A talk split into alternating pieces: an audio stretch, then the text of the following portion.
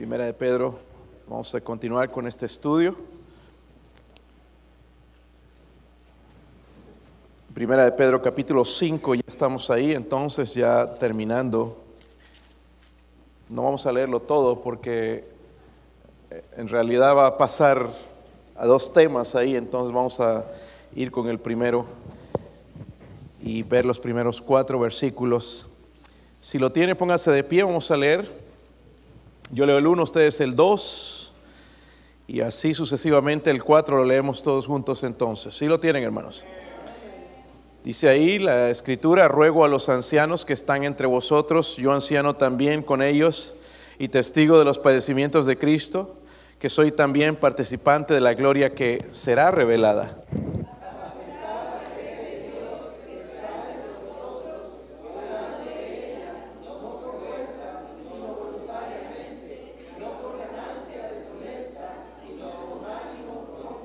No teniendo señorío sobre los que están a vuestro cuidado, sino teniendo o siendo ejemplo de la grey. Y cuando aparezca el príncipe de los pastores, vosotros recibiréis la corona de gloria. Hoy quiero hablar, hermanos, en esta noche de la responsabilidad de los ancianos. No estoy hablando de aquellos tan viejitos ya, aunque el término así también lo, lo, lo, lo define pero vamos a hablar de las responsabilidades de un pastor, en realidad es lo que, lo, que podemos ver aquí. Padre, ¿podría ayudarnos, Señor, en esta noche, Dios mío? ¿Podría ayudar a este siervo inútil a predicar su palabra, Señor, en el poder del Espíritu? A enseñarla, Dios mío, a practicarla, a vivirla, Señor. A dar testimonio de ella, Padre, con gran poder. Ruego, Señor, por su ayuda. Háblenos, Señor, en esta noche. Ayúdenos a entender, Señor, lo que el sufrimiento puede causar, Señor, aún a través de las pruebas, el sufrir, la persecución, Señor, eh, los problemas, las crisis, podemos servir al Señor. Eh, ponga, Señor, eso en nuestro corazón en esta noche, el deseo, Señor, de servirle con, fuego, Señor, con, con ánimo pronto. Dios mío, ruego, Señor, por su ayuda en el nombre de Jesucristo. Amén. Pueden sentarse, hermanos. Para mí es impresionante lo que Dios hizo con Pedro no solamente con Pablo, pero con Pedro, al Pedro someterse a Dios y servir fielmente al Señor, Dios cambió su corazón. Si recuerdan, hermanos, en los años finales del ministerio terrenal del Señor Jesucristo, le hizo una invitación a Pedro. En Juan 21, versículo 15, el Señor le dice, Simón, hijo de Jonás, ¿me amas más que estos? Jonás eh, le respondió, sí, Señor, tú sabes que te amo. No quiero ir a todo, hermanos, en realidad la palabra que usaba ahí es diferente a la que nosotros decimos o la que podemos usar en inglés. Pero el Señor le dijo, apacienta mis corderos. Volvió a decirle la segunda vez, Simón, hijo de Jonás, ¿me amas? Pedro le respondió, sí, Señor, tú sabes que te amo. Le dijo, pastorea mis ovejas. Le dijo la tercera vez, Simón, hijo de Jonás, ¿me amas? Pedro se entristeció de que le dijese la tercera vez, ¿me amas? Y le respondió, Señor, tú lo sabes todo, tú sabes que te amo. Y Jesús le dijo, apacienta mis ovejas. Ahora, Pedro, hermanos, eh, aprendió, recordó y le hace la invitación a los ancianos de la iglesia. Y en un momento voy a explicar lo que es un anciano. Uh, esos ancianos, hermanos, tenían las responsabilidades especiales, ¿verdad? Y Pedro les quiere recordarles acerca de esas responsabilidades que honestamente se nos olvidan si no nos las repiten en este capítulo, hermanos, encontramos dos temas, el sufrimiento de Cristo en el pasado y el presente sufrimiento del creyente y también, hermanos, lo que estamos esperando pronto, que va a suceder quizás pronto, quizás sucedería hoy, la segunda venida de Cristo. La segunda venida de Cristo. Eh, normalmente se nos dice nosotros que tenemos, se nos enseña que tenemos que tener planes en nuestra vida pero hermanos, honestamente, hoy en día en nuestros planes deberíamos incluir la segunda venida de Cristo, porque Él viene pronto. Lo dejamos de lado y eh, deberíamos incluir la segunda, la segunda venida de Cristo en nuestros días. So, algún día le vamos a ver, hermanos, y vamos a llegar a, delante de su presencia. Y según lo que las escrituras dicen, hermanos, será una bendición indescriptible. Pero volviendo, hermanos, a nuestro texto, el versículo 4 primeramente le va a hablar motivando a los ancianos. Dice, y cuando aparezca el príncipe de los pastores, vosotros recibiréis la corona incorruptible de gloria. Eh, es una cosa, hermanos, hablar del pastor, es otra cosa, ser pastor o anciano, o obispo, también se puede usar la palabra, yo en un momento voy a explicar las palabras. Si, si no estás ahí, es difícil entender el ministerio de un pastor, pero Pedro lo entendía, porque dice, yo soy anciano también como ustedes. Eso es difícil entenderlo y tiene que haber una motivación real que mueva, ¿verdad?, a servir a Dios, porque es bien fácil eh, en el ministerio de pastor, hermanos, eh, tratar de, renunciar o tirar la toalla. Y en el contexto, hermanos, estábamos hablando del sufrimiento, ¿verdad? Y aunque la mayoría de nosotros, si somos honestos, no, no hemos sufrido como sufrieron estos hermanos. No hemos sufrido ni la mitad de lo que ellos han sufrido. Pero a través del sufrimiento, hermanos, Pedro les, eh, les, está queriendo llevar y decir que el sufrimiento, a pesar del sufrimiento, podemos seguir sirviendo al Señor. Podríamos poner la excusa, no, estoy sufriendo, estoy pasando por un momento difícil. Aún en ese momento podemos servir al Señor. Y recuerden, las cosas no están mal en ese momento, pero van a, van a ser peor.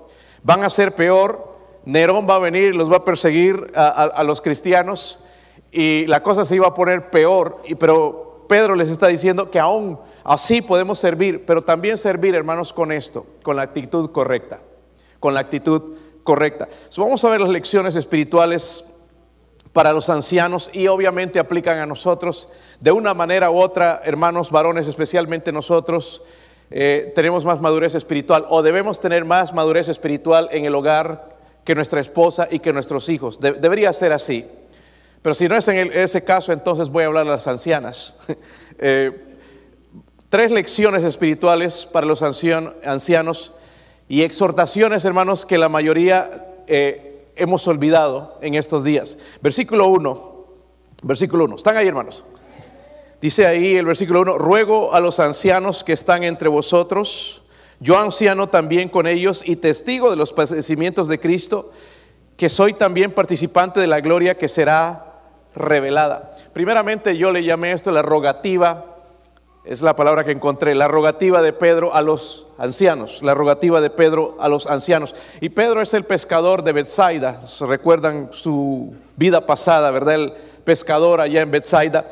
Conoció personalmente el sufrimiento de Cristo, lo conoció y fue su propia experiencia que le, por la experiencia de él le va a escribir a estos hermanos que estaban expatriados en otros lugares producto de la persecución de los cristianos.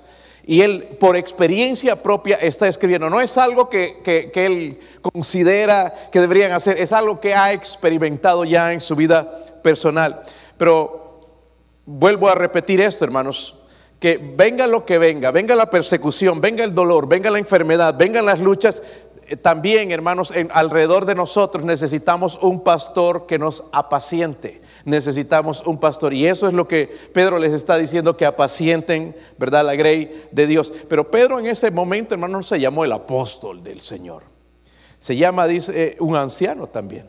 Se está identificando con ellos. Hoy en día, hermanos, incluso en los ministerios se ve esto de también el querer categorizar que porque si tienes más estudios, porque si tienes un título mayor que otros, si tienes un doctorado, maestrías, eres superior a los demás. Pedro no pensaba así. Pedro tenía el corazón del Señor. Somos todos iguales, ¿verdad? Y, él se identificaba con, estos ancianos también. So, Pedro empieza a dirigirse a los ancianos, dice que están entre vosotros. La palabra ancianos, ahora quiero explicar. Ustedes van a ver a los mormones que visten una plaquita, dice elder, eso significa anciano. Ellos todavía no entienden lo que significa el término anciano. Pero en la Biblia, hermanos, el término anciano es un adjetivo que se usa ahí a través en el Nuevo Testamento para hablar de una persona, sí de mayor eh, edad, pero también de mayor madurez espiritual y se refería a ellos, ¿verdad? En realidad un líder en una iglesia local. Y el contexto, hermanos, determina el uso de la palabra anciano, porque en algunos ah, lugares va a ser de la, de la edad nada más, pero por ejemplo aquí dice apacentad y luego va a decir cuidando de ella. Está hablando de la posición del anciano en como líder de la iglesia. ¿Sí me entienden, hermanos? La posición entonces, el líder de la iglesia. So, hay otros títulos para el mismo oficio. Anciano es una, habla de la madurez, díganlo conmigo, habla de la madurez espiritual. La madurez espiritual, no solamente madurez, ya, ya estoy maduro, madurez espiritual. Eso habla la palabra anciano. Luego hay otra palabra que se usa en 1 Corintios 3, la palabra obispo. ¿Están conmigo? Pensamos que la palabra obispo nada más es usada para otro, en, otras en religiones, pero está en la Biblia. Es una palabra episcopos. Se refiere al cargo, a la posición de un hombre, no a la persona en sí, pero se trata, hermanos, de un cargo espiritual para pastorear la iglesia, el, el nombre obispo. Pero hay otro nombre, pastor. ¿Verdad? Pastor, cuidador, se refiere al supervisor de la de la iglesia. Dice, eh, Pedro, está escribiendo entonces rogando a estos ancianos que están entre ellos a, recordar estas cosas, pero les va a decir, dice, yo anciano también con ellos. Como dije, se está identificando con ellos. Y dice, testigo de los padecimientos de quién? Los padecimientos de... Algunos dicen que él no vio los padecimientos de, de Cristo, pero probablemente él vio la tortura de Cristo cómo lo torturaban, cómo lo latigueaban, cómo se burlaban de él, probablemente lo vio. Incluso la crucifixión del Señor. So él dice, soy testigo de los padecimientos de Cristo. Nosotros no hemos visto esto en persona, pero lo sabemos por las escrituras, ¿verdad? Somos testigos en el sentido de que tenemos las escrituras. Luego les dice, soy también participante de la gloria que será que. Hermanos, miren, Pedro tuvo el privilegio de ver la gloria de Dios. ¿Recuerdan cuando él se transfiguró? Y ahí estaban Moisés, estaban Elías. Y Señor, ¿quieres que preparemos unas enramadas aquí? ¿Verdad? Él vio la gloria de Dios. Más tarde, hermanos, él iba a ver al Señor Jesucristo resucitado. Qué privilegio para Pedro. Esto seguramente, hermanos, era algo que cambiaba su vida para siempre. Nosotros no podemos experimentar lo mismo que él ahora. Pero un día vamos a ver la gloria de nuestro Señor. Un día vamos a ver la gloria de nuestro Señor. So, hermanos, hablamos de la rogativa, le está rogando a los ancianos, pero es nuestra responsabilidad servir con la actitud correcta, con un corazón puro al Señor. También no, no hemos sido testigos de estas cosas, pero Dios se ha revelado a nosotros también, ¿sabían? A través de su palabra. No hay excusa para decir, no, yo no he, pasado como Pedro, si fuese Pedro lo haría, si fuésemos Pedro, quizás no lo hubiéramos hecho también. Pero Dios se ha revelado a nosotros a través de su palabra. La otra lección, hermanos, el versículo 5, lección 2, eh, lección, el, el, segundo lección, hermanos, en el versículo 2, perdón, dice, apacentad la grey de Dios. A eso se refiere a la iglesia. Dice que está entre vosotros cuidando de ella no por fuerza, sino voluntariamente, no por ganancia deshonesta, sino con ánimo pronto, no como teniendo señorío sobre los que están a vuestro cuidado, sino siendo, ¿qué cosa? Ejemplos de la... Ahora, hablamos de la rogativa, pero aquí, hermanos, lo que yo veo es la recomendación de Pedro a los ancianos, la recomendación de Pedro a los ancianos. Y parece que él recordaba, hermanos, la comisión de Jesús, ¿verdad? Eh, cuando le dice, apacienta mis corderos, primeramente le va a repetir tres veces, eh, eh, Pedro, hijo de Jonás, me, amas. Tres veces primero le dice, apacienta mis corderos. Pedro, me amas, pastorea mis ovejas. Pedro, me amas, apacienta mis ovejas. Pero hay dos exhortaciones ahí que son positivas Mire, apacentad la grey de quién? La grey es de Dios, la iglesia pertenece a Dios. Por un tiempo, hermanos, hay pastores que piensan que la grey pertenece a ellos. Pero la grey pertenece a Dios. Ahora, la palabra apacentar, hermanos, en la Biblia en inglés dice alimentar. La traducción puede ser alimentar. Siempre he escuchado esto, hermanos, a veces que he ido y he escuchado a algún otro predicador, incluso yo lo he repetido y decir pues que antes los pastores cuando una ovejita se portaba mal le quebraba la piedra, la pierna, ¿verdad? Y la ponían el hombro y hasta ahí figuras con eso. Hablamos de eso, hermanos, con mucho orgullo, pero no nos olvidamos, hermanos, de que la, la Biblia dice también de alimentar las ovejas. ¿verdad? No es quebrarlas, sino es alimentarlas. So, el pastor debe dirigir a las ovejas donde hay alimento. La iglesia debe haber alimento espiritual, ¿verdad? Debe haber alimento espiritual. Y es eso lo que va a traer a la gente. Por eso el anciano, el obispo, tiene que ser apto, según 1 Timoteo 3, apto dice para enseñar, apto para, no dice para predicar, dice apto para enseñar. Y tenemos que, hermanos, regresar a la Biblia. Dice apacentar la grey de Dios es algo positivo, pero también dice cuidando de ella. Significa supervisar. Es interesante, hermanos, en Hebreos 13 habla ya con la palabra pastores. Y dice que los pastores velan por las almas. Es algo que nosotros no hacemos. Nosotros no velamos por las almas de nadie. Pero el pastor vela por las almas. Eso es, ya es otro, otro nivel espiritual, ¿verdad? Él dice, velan por vuestras almas. So, ¿Cuál debe ser, debería ser la actitud al cuidar las ovejas? Aquí nos dice, ¿lo han visto? Número uno dice, no por fuerza. ¿Están conmigo, hermanos?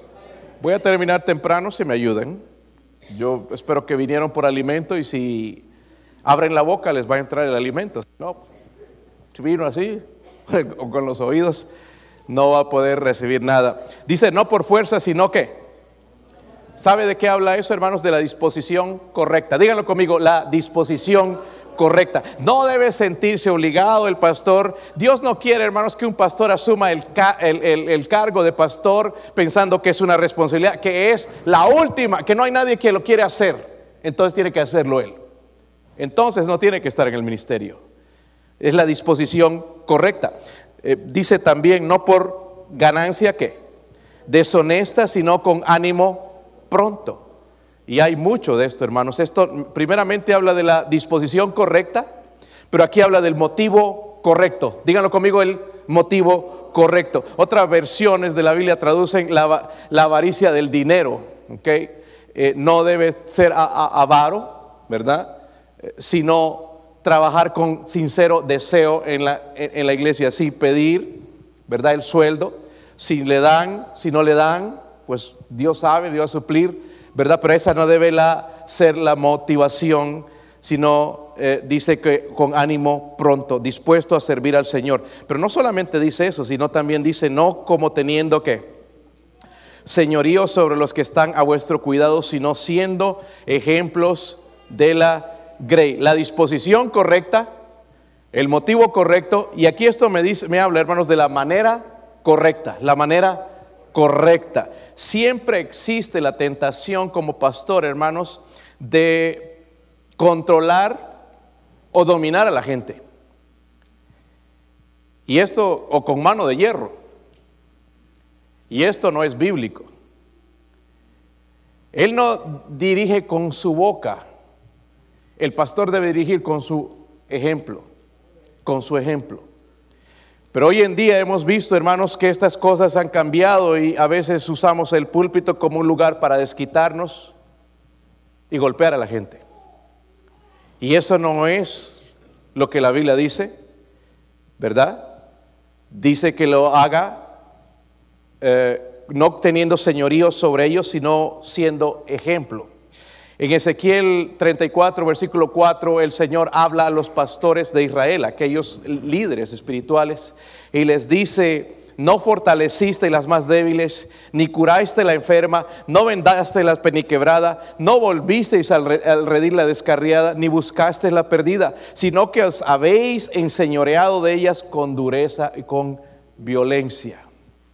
Y eso es mucho de lo que está sucediendo en los púlpitos hoy en día hay gente, hermanos, pasando por diferentes crisis y no pueden servir al Señor porque están en una crisis. Y lo que hacemos como pastores a veces es golpearlos y hacerlos sentir mal y es que tú andas en pecado, eres un rebelde, cuando no entendemos en realidad toda la situación. Dios dice que nosotros debemos pastorearlas con el ejemplo. También, hermanos, porque aquí diríamos la iglesia, pues bueno, ahí está. Hebreos 13:7 me habla de la responsabilidad como cristiano. Amén. No tomemos una cosa nada más y dejemos lo demás.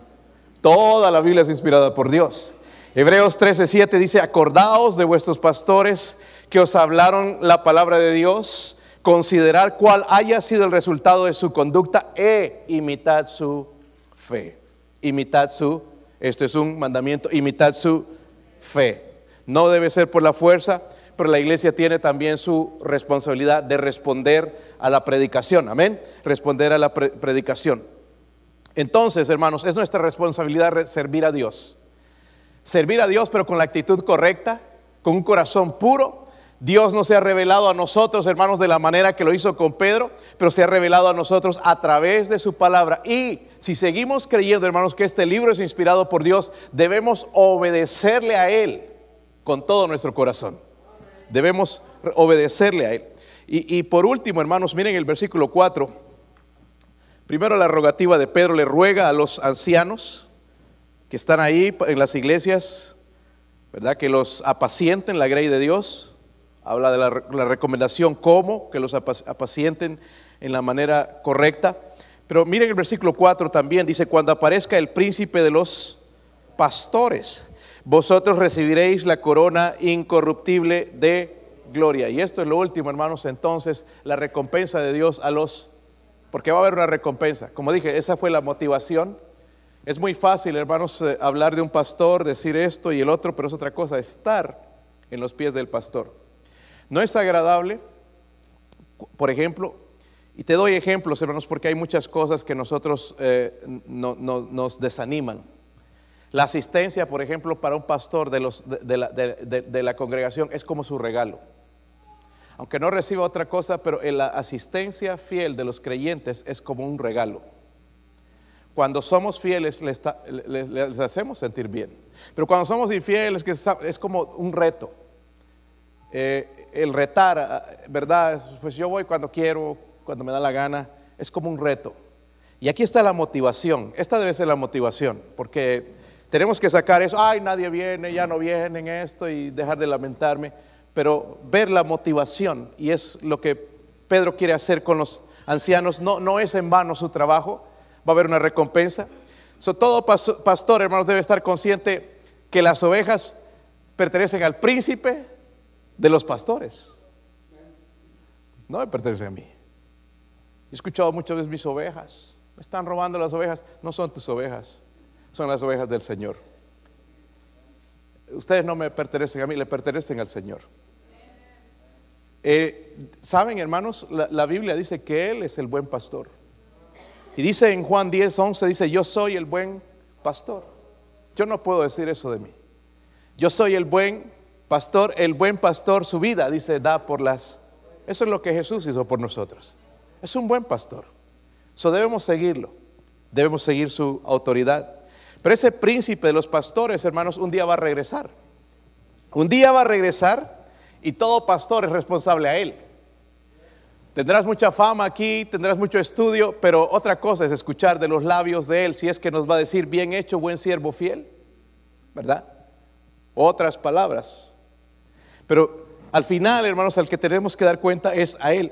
en realidad, el, el pastor cristiano no trabaja para las ovejas, trabaja para el príncipe de los pastores, que es Jesús.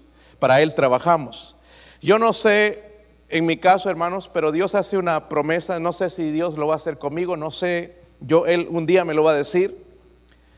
Vosotros dice recibiréis la corona incorruptible de para todo pastor fiel a él. Dice, vosotros recibiréis la corona incorruptible de no como la corona, y bueno, recuerdan, Pablo tenía mucho en mente las Olimpiadas y daban las coronas de laureles. Hoy en día, hermanos, nosotros ni nos esforzaríamos por eso, pero para ellos era un privilegio. Tejidas, ¿verdad? Manos, las coronas ya se, envejecían, se rompían, pero trabajaban duro los, atletas para ganar esa, esa corona en las Olimpiadas. Nosotros, los pastores, si es que Dios nos haya fiel, nos va a dar una corona incorruptible, es decir, que no se destruye. Una de las cosas, hermanos, que me ha enseñado más en mi vida es la actitud de mi pastor. Yo sigo considerando al pastor Walls mi pastor y yo lo admiro a él especialmente por su humildad. Él es conocido en, en todos los Estados Unidos. Lo invitan a predicar, es muy conocido, tiene mucha, ah, mucha gente que él conoce, pero es- es humilde.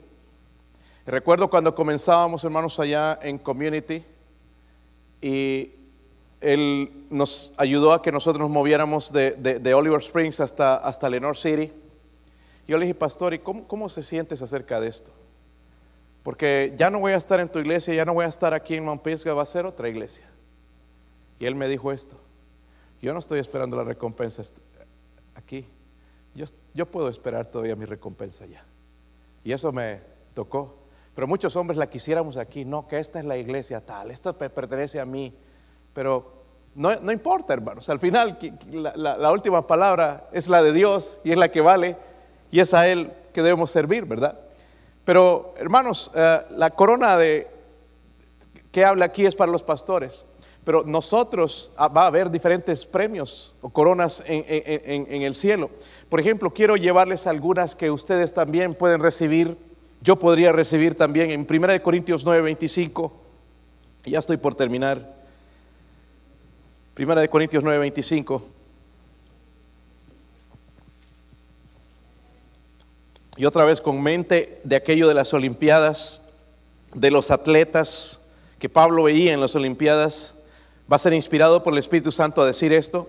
Dice, todo aquel que lucha, de todo sé que abstiene. Ellos a la verdad para recibir una corona corruptible, pero nosotros una, nosotros una.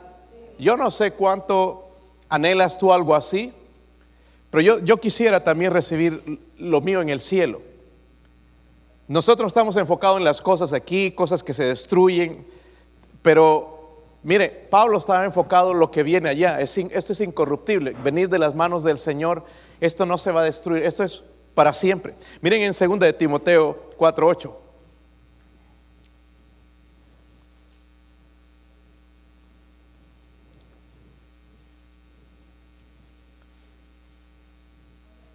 Si lo tienen, hermanos. Dice, por lo demás me está guardada, ¿qué cosa? La corona de justicia. Este va a ser otro de los premios que el Señor va a dar.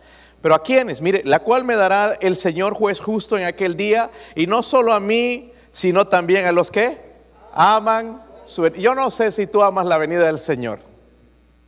Es fácil decir que yo amo la venida del Señor, pero otra, eso lo mostramos, hermanos, en nuestro diario vivir, afanados, preocupados por el dinero, por las cosas.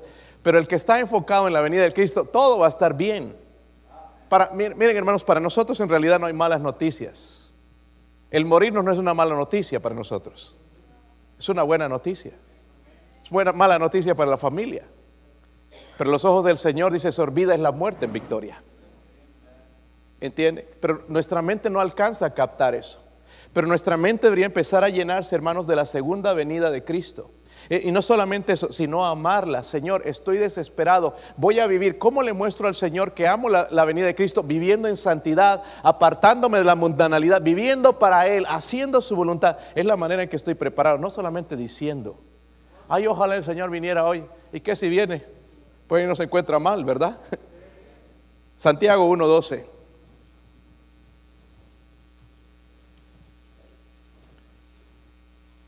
¿Sí lo tienen? Dice bienaventurado. ¿Saben que la palabra bienaventurado es más de la felicidad que ofrece el mundo? Bienaventurado el varón dice que soporta qué? La, eh, somos- tenemos la capacidad, hermanos, de soportar la tentación. Dice, porque cuando haya resistido la prueba, recibirá la corona de vida que Dios ha prometido a los que... Yo creo, hermanos, que esto no incluye nada más la tentación de este momento, ay, eso me está tentando. Yo creo que es en realidad toda nuestra vida, entiende, de, de- la, de- la prueba. Dice, cuando haya resistido la prueba, recibirá entonces la corona que Dios ha prometido a los que le... Esta es una promesa de Dios. Yo no sé cuántas promesas le he hecho a veces a- a- a mi familia que yo no he cumplido. Y me hace sentir mal. Pero lo que Dios promete, Dios lo cumple. Y si nos ha prometido esa corona, hermanos, de ser fieles, de, de- de am- de amar su venida, pero también de mantenernos puros, de, de- de poder soportar la tentación por, por Él, dice que no, nos va a dar esa corona también cuando haya resistido la, la prueba. entonces, nuestra responsabilidad es servir con actitud correcta, corazón puro. Ya, hermanos, la, la palabra de Dios nos ha revelado a Dios. No hay excusa. Dios se ha revelado a través de su palabra. No hemos visto la gloria de Dios cuando Él se transfiguró y toda esa gloria, pero sí lo vemos, ¿verdad?, en su palabra. Y no tenemos excusa para servirle. hablamos, hermanos, entonces estas lecciones, no solamente para ancianos, sino como líderes en nuestro hogar también nos pueden ayudar. La rogativa de, de Pedro, ¿verdad?, a estos ancianos, rogándoles, anciano también con ellos, testigo de los padecimientos de Cristo. Dice, apacentad la grey de Dios y les va a decir cómo, ¿verdad? Le va a dar la recomendación de, cómo, no por fuerza, sino voluntariamente, no por ganancia deshonesta, sino con ánimo pronto. Y al final, hermanos, le da la motivación. Hay una recompensa, la recompensa de Dios a los ancianos cuando aparezca, eso es cuando aparezca. Un premio, hermanos, un aplauso de la gente, no importa. Está bien, nos hace sentir bien. Una tarjeta de gracias nos hace sentir bien.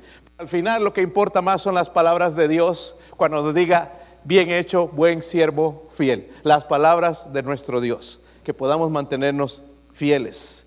Yo no sé de otros pastores, pero por muchos años yo ignoré esos pasajes. Empecé a la, pastorear la iglesia, hermanos, con la actitud incorrecta, porque pensé que era normal tratar a la gente como trapo, ¿verdad? Insultarles en su cara. Y no es lo correcto. No es lo correcto pastoreando a la iglesia, a, la, grey de Dios por la fuerza, pero Dios me habló a mí. Y me habló, hermanos, con una persona que ni siquiera sabía que nunca ha venido a la iglesia. Y dijo, estaba hablando del asunto de las iglesias. Yo no sé cómo entró al tema, ni siquiera sé. Pero escuché esas palabras. Tú no golpeas a las ovejas de Dios. Tú no golpeas a las iglesias, a las ovejas del Señor. Y me, quedó en mi mente, hermanos, y de eso yo eh, recordé esto y he tenido que pedir perdón a la iglesia por la actitud pasada. Pero gracias a Dios tenemos una buena iglesia que perdona. Y yo no quiero, hermanos, participar. Si usted quiere hacerlo, está bien. La iglesia es, yo predico la palabra de Dios y cada creyente es responsable de obedecer o no obedecer. Mi deber nada más es predicar la palabra de Dios, apacentar, cuidar, supervisar, pero yo no puedo golpear la voluntad de la, de la gente. Puedo golpearla, pero no voy a obtener resultados permanentes. Pero si dejo que Dios sobre, voy a tener resultados permanentes. Y creo que de alguna manera u otra lo estamos viendo. Si yo no quiero, hermanos, yo no quiero llegar a un lugar donde me van a tratar mal, me van a hundir. Sí necesito que me hablen fuerte a veces, sí necesito. La palabra de Dios misma es dura a veces, y, pero no necesito a alguien que me va a hundir, me va a humillar. Yo no necesito ir a un lugar así. Yo necesito ir a un lugar donde, donde me van a edificar, me van a levantar, donde Cristo va a ser exaltado. Y por eso, hermanos, nuestro deber mi deber es alimentar a la grey de Dios y ya ellos deciden. Eh, ustedes deciden. Quiero predicar todo el consejo de Dios, si el Señor me permite, si no me lleva antes. Quiero llegar a predicar todo el consejo de Dios y ustedes deciden. ¿Qué tal? Ustedes deciden si lo van a hacer, no lo van a hacer. Los jóvenes deciden si van a servir al Señor, no lo van a hacer. Yo no puedo obligar, mi, mi deber es predicar simplemente la palabra de Dios. Pero Mientras lo hago, debo hacerlo con la actitud correcta. Y si ve la actitud incorrecta un día en mí, dígamelo en privado, dígamelo para que yo también vea eso. Debo hacerlo con un corazón puro. Y esa, es la parte donde Dios ve el corazón, ¿verdad? Eh, Dios se ha revelado a través de su palabra. No hay excusa. Dios ya se reveló a nosotros. Es nuestro deber, hermanos, entonces, como iglesia también servir a nuestro Señor también, hermanos, con la actitud correcta. No es solamente para mí, es para todos. Con la actitud correcta. Debemos enseñarle a nuestros hijos, hermanos, en la casa a servirnos con la actitud correcta. Servir a otros con la actitud correcta. El mundo nos ha enseñado otra cosa. Ah, pero Dios nos enseña a hacerlo con la actitud correcta. Él, él lo hizo como ejemplo para nosotros. Vamos a orar, hermanos, si no sé si Dios ha hablado a su corazón de alguna manera.